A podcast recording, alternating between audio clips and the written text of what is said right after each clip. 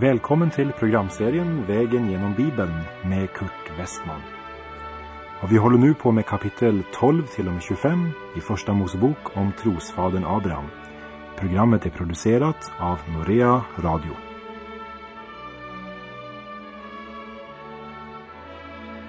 Vi har nu kommit till kapitel 17 som verkligen är något av en nyckel till Första Mosebok, ja till hela Bibeln. Det handlar om hur Gud gör ett förbund med Abraham med omskärelsen som tecken. Gud uppenbarar sig för Abraham med ett nytt namn, El Shaddai, den allsmäktige Gud. Och han ger också Abraham ett nytt namn, till nu har hans namn varit Abraham, men nu ska det ändras till Abraham. Abraham betyder upphöjd fader eller Fadern är upphöjd. Abraham betyder fader till många. Och vi läser ifrån Första Moseboks sjuttonde kapitel från vers 1. När Abraham var 99 år gammal uppenbarade sig Herren för honom och sade till honom, jag är Gud, den allsmäktige, vandra inför mig och var ostrafflig. Gud inte bara visar sig, men han uppenbarar sig. Det vill säga, han avslöjar något av sitt gudomliga djup. Gud säger, jag är El Shaddai, den allsmäktige. Och vid den här uppenbarelsen så säger Gud att Abraham ska vandra inför honom och vara ostrafflig. I den norska översättningen från 1988 står det var hel i din färd och i den danska står det var fullkommen. Abraham var inte fullkomlig och han blev heller aldrig fullkomlig. Men det som Gud kräver här av Abraham är att i allt det han gör ska han vara beroende av Gud. Otron vill alltid försöka göra något för Gud genom naturliga förutsättningar, yttre omständigheter och olika hjälpmedel. Alltså göra så gott hon kan. Vandra inför mig. Det ligger otroligt mycket i den sättningen. Och vi läser från verserna 2 till 6. Jag vill göra ett förbund mellan dig och mig och jag ska föröka dig mycket. Då föll Abraham ned på sitt ansikte och Gud talade så med honom. Se det förbund som jag och min sida gör med dig är detta, att du ska bli en fader till många folk. Därför skall du inte mer heta Abraham, utan Abraham ska vara ditt namn. Ty jag ska låta dig bli en fader till många folk och jag ska göra dig mycket fruktsam och låta folkslag komma av dig och kungar skall utgå från dig. Hela tretton gånger finner vi ordet förbund i det här kapitlet. Och då står det klart för oss att det är förbundet Gud talar om i det sjuttonde kapitlet.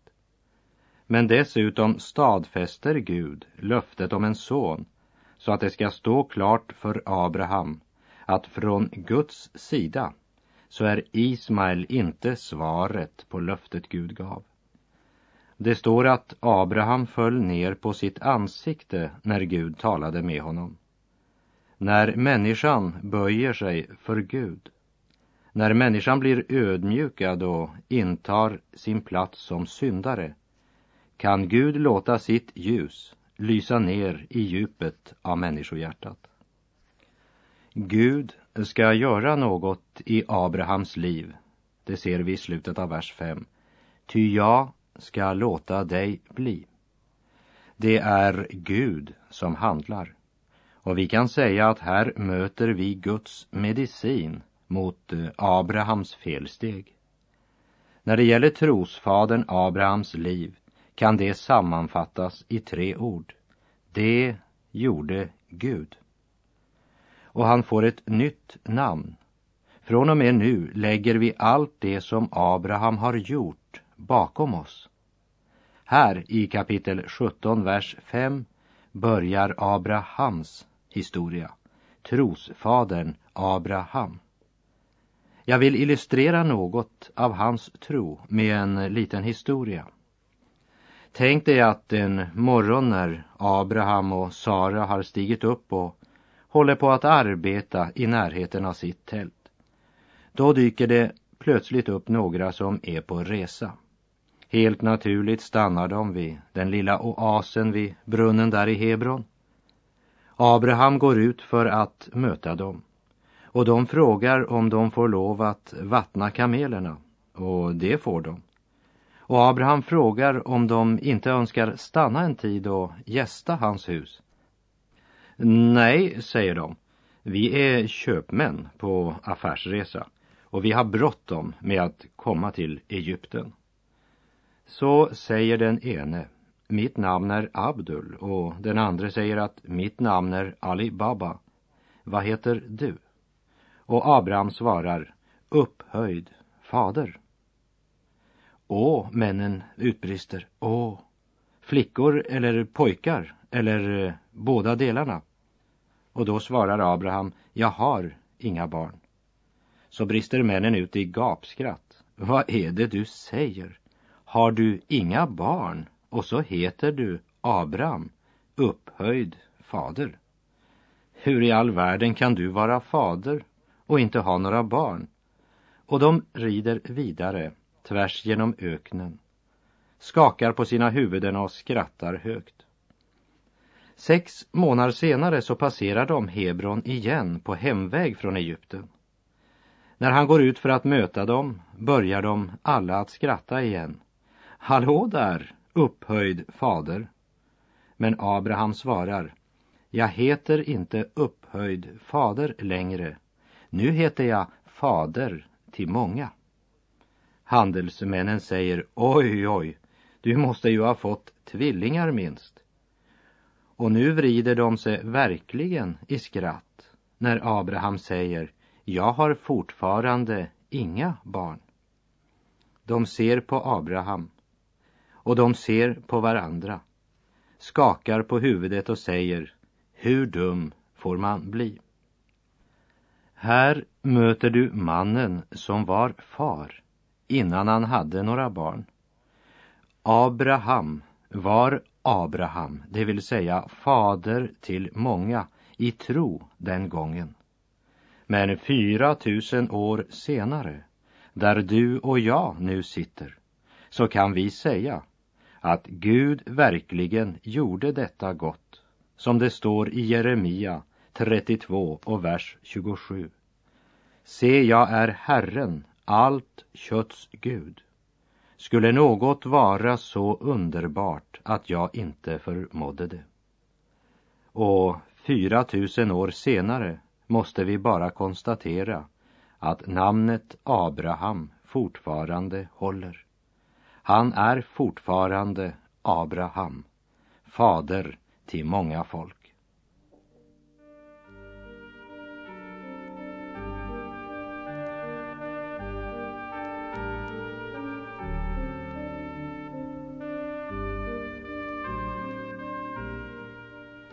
Och jag ska upprätta ett förbund mellan mig och dig och din säd efter dig, från släkte till släkte, ett evigt förbund, så att jag ska vara din Gud och din säds efter dig, läser vi i vers 7.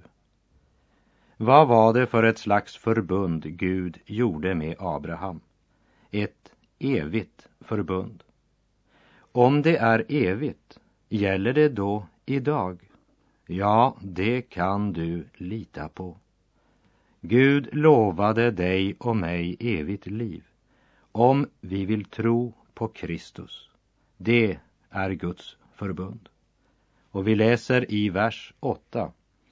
Och jag ska ge dig och din säd efter dig det land där du nu bor som främling, hela Kanans land, till evig besittning och jag skall vara deras Gud.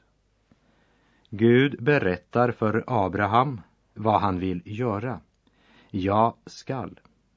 Jag skall göra dig till en fader till många folk.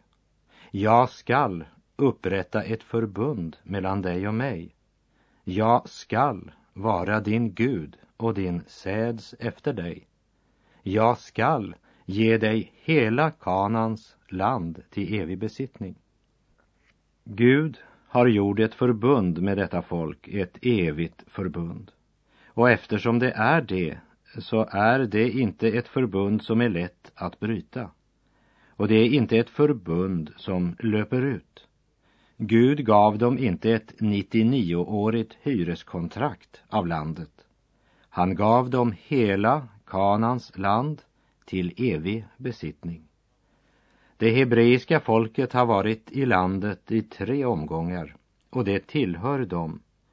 Men de äger det på speciella villkor. Först sände Gud dem ner till Egypten när Jakob och hans söner med familjer hamnade där hos Josef under hungersnöden. Det var cirka 70 personer som kom till Egypten och när de reste ut var de minst en och en halv miljon människor. Så blev de bortförda till fångenskapet i Babylon på grund av avgudsstyrkan och avfall ifrån Gud. Och tredje gången de lämnade landet, det var år 70, efter att de hade förkastat Messias. Och 1948 blev staten Israel upprättat och judar ifrån hela världen återkom till sitt hemland. Men eh, det är ännu många judar, bland annat i USA, som inte har återvänt. Och vi läser ifrån vers 9 till och med 11. Och Gud sade ytterligare till Abraham, du ska åter hålla mitt förbund, du och din säd efter dig, från släkte till släkte. Och detta är det förbund mellan mig och er och din säd efter dig, som ni skall hålla. Allt mankön bland er ska omskäras. På er förhud ska ni omskäras och detta ska vara tecknet på förbundet mellan mig och er. Omskärelsen är tecknet för förbundet. De omskar sig inte för att bli medlemmar i detta förbund. Men de gjorde det därför att de hade ett förbund med Gud. Omskärelsen intog den plats som goda gärningar idag har i en troendes liv. Det är inte något du gör för att bli frälst. Men du gör goda gärningar därför att du är frälst. Och det är en enormt stor skillnad på det. Som det står i Romarbrevets fjärde kapitel, vers 11 och 12. Omskärelsens tecken fick han som bekräftelse på att han redan som oomskuren hade blivit rättfärdig genom tro. Så skulle han bli en fader till alla oomskurna som kommer till tro och blir räknade som rättfärdiga och fader till de omskurna som inte bara är omskurna men också vandrar i spåren av den tro som vår fader Abraham hade medan han ännu var oomskuren. Abraham blir inte rättfärdig genom att utföra omskärelsen. Men omskärelsen är ett synligt tecken på något som han redan äger. Det är ett yttre tecken som dagligen ska påminna människan om Guds förbund. För efter syndafallet så behöver den fallna människan dagligen påminnas om det som Gud har gjort. Och vi läser därifrån vers 12 till och med 14. Släkte efter släkte ska varje gossebarn bland er omskäras när det är åtta dagar gammalt. Likaså den hemfödda tjänaren och den som är köpt för pengar från något främmande folk och som inte är av din säd. Omskäras ska både din hemfödda tjänare och den som du har köpt för pengar. Och så ska mitt förbund vara på ert kött, betygat som ett evigt förbund. Men en oomskuren av mankön, en vilkens förhud inte har blivit omskuren, han ska utrotas ur sin släkt. Han har brutit mitt förbund. För eh, många år sedan läste jag om de två blodsforskarna Emmet Holt och Rustin McIntosh som säger det att det viktiga koaguleringsämnet, eh, det vill säga det som gör att blodet levrar sig så att ett sår kan läka. Det viktiga koaguleringsämnet K-vitamin, det produceras inte i normal mängd förrän från femte till sjunde dagen. Och när det gäller ämnet protrombin så är tillströmningen bara 30 procent av det normala den tredje dagen barnet lever, men ökar rast och når på den åttonde dagen ett nivå som till och med är högre än normalt, 110 procent. Det betyder att när ett barn är åtta dagar gammalt har det mera protrombin än någon annan dag i sitt liv.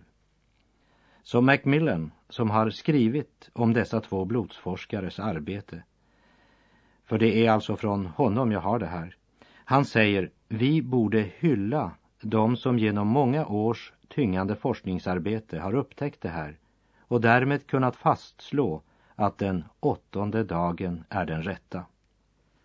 Släkte efter släkte ska varje gossebarn bland er omskäras när det är åtta dagar gammalt, stod det i vers 12. Så var det inte Abraham eller Sara eller någon annan i släkten som valde dagen. Vi kan säga att det var den dag som blev vald av honom som skapat också K-vitamin.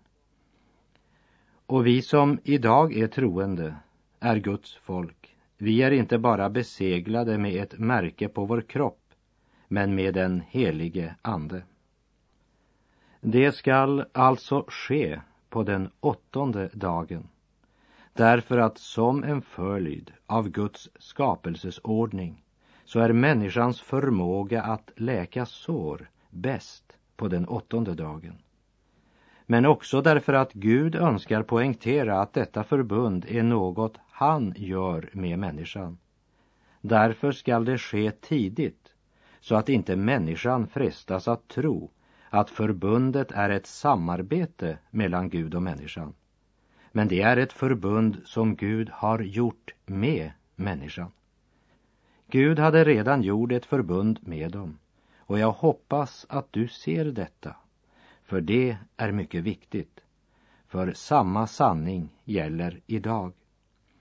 Många människor tror att om de bara går med i en kyrka eller församling eller blir döpta så blir de frälsta. Men nej, min vän. Du gör inte det för att bli frälst. Om du är frälst så är bägge delar lika naturligt. Och vi läser från vers 15 till 17. Och Gud sade åter till Abraham, din hustru Sarai ska du inte mer kalla Sarai, utan Sara ska vara hennes namn. Och jag ska välsigna henne, och jag ska också med henne ge dig en son. Ja, jag ska välsigna henne, och folkslag ska komma av henne. Kungar över folk ska härstamma från henne. Då föll Abraham ned på sitt ansikte och log, ty han sade vid sig själv, skulle barn födas åt en man som är hundra år gammal, och skulle Sara föda barn, hon som är nittio år gammal. Också Sarai får ett nytt namn. Skulle Abraham bli far till folkslagen så skulle Sarai bli folkslagens mor. Också Sarai får löftet och Gud säger, jag ska välsigna henne. Gud ger inte löftet till den ena och så ställer den andra liksom utanför.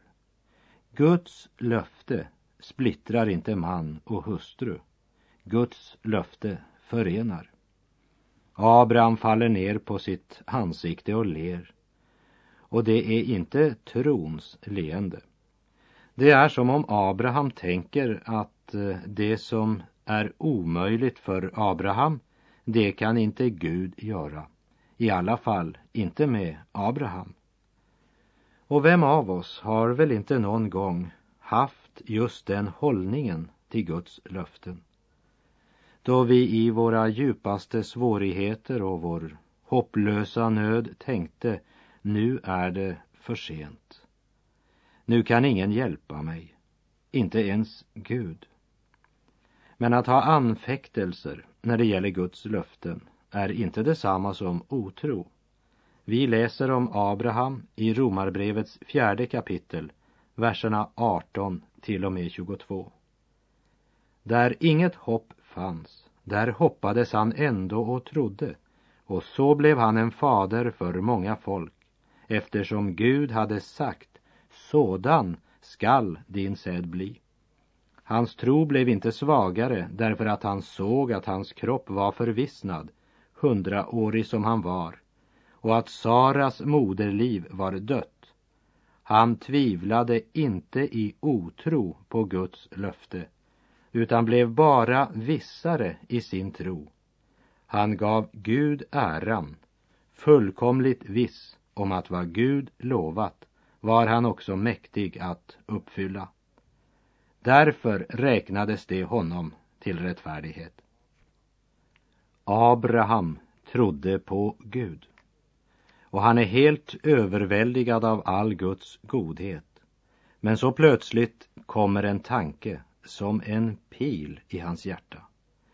Han tänker på en liten pojke som är hans, en pojke med namnet Ismael.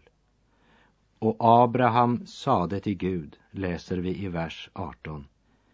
Måtte allenast Ismael få leva inför dig.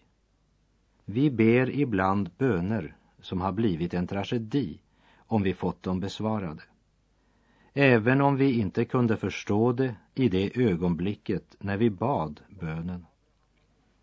Abraham var bunden med starka band till Ismael.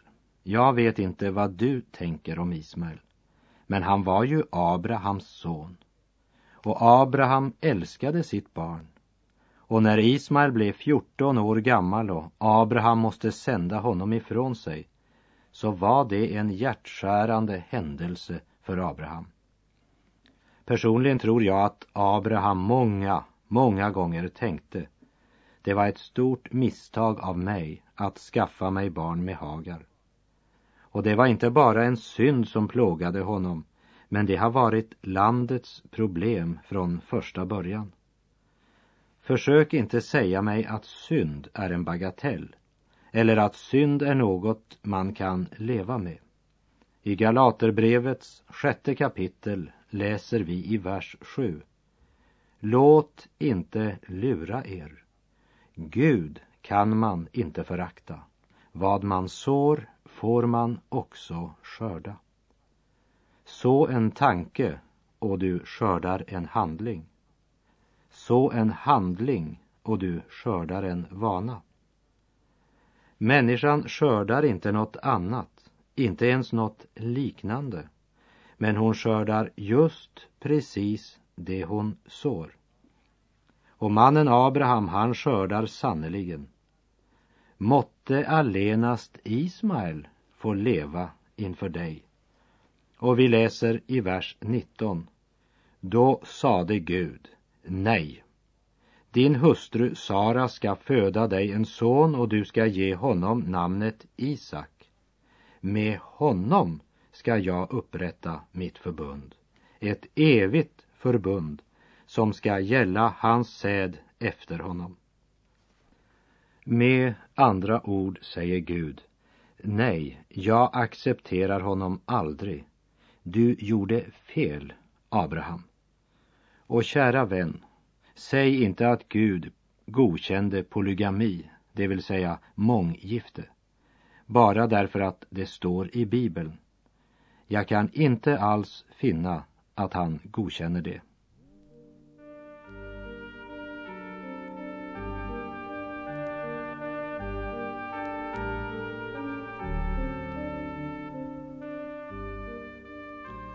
Och vi läser i vers 20 till och med 21.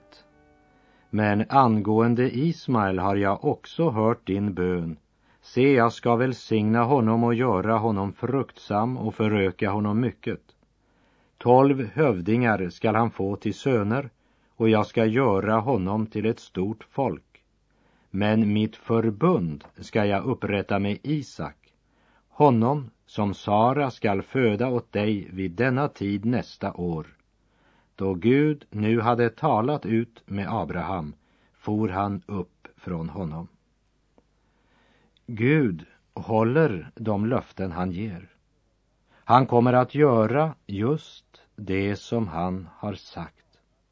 Han talar som om Isak redan skulle vara född och mitt ibland dem. Han talar om det som inte är som om det var. Och nästa år kommer det att vara verklighet för Sara och Abraham. Gud uppfyller inte alla våra önskningar, men han uppfyller alla sina löften. Det kan du lita på. Och vi läser från vers 23 till och med 27. Och Abraham tog sin son Ismael och alla sina tjänare, de hemfödda, de som var köpta för pengar, allt mankön bland Abrahams husfolk och omskar på denna samma dag deras förhud, som Gud hade tillsagt honom. Och Abraham var 99 år gammal när hans förhud blev omskuren. På denna samma dag omskars Abraham och hans son Ismael och alla män i hans hus, de hemfödda tjänarna och de som var köpta för pengar från främmande folk, blev omskurna tillsammans med honom. Vers 23 säger på denna samma dag. Ja, när Abraham kommer till klarhet om vad Gud vill dröjer han inte med att utföra det. Och vi bör lägga märke till att även om Ismael var resultatet av ett felsteg av Abraham och Sara så utesluts han inte från förbundet Gud gör med Abraham. Också Ismael blir omskuren.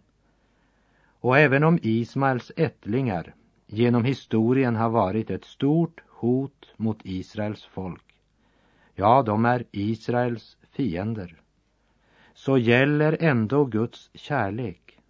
Evangelium om Jesus Kristus gäller också dem. Guds frälsningsplan, Jesu försoningsverk gäller alla människor. Därför är det naturligt som kristen att jag har lika stor omsorg för att araberna ska få höra evangeliet om Jesus Kristus som judarna, européerna eller vilket som helst av stammar, folk och tungomål. Gud frälsar inga judar. Gud frälser inga araber.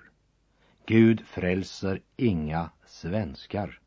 Gud frälsar bara syndare. Och salig är du om du tillhör den gruppen. För Jesus själv sa, jag har kommit för att uppsöka och frälsa de förlorade. Tillhör du den gruppen, då är det dig som löftet gäller. Och där är vår tid ute för den här gången och jag säger på återhörande. Herren vare med dig. Må hans välsignelse vila över dig. Gud är god.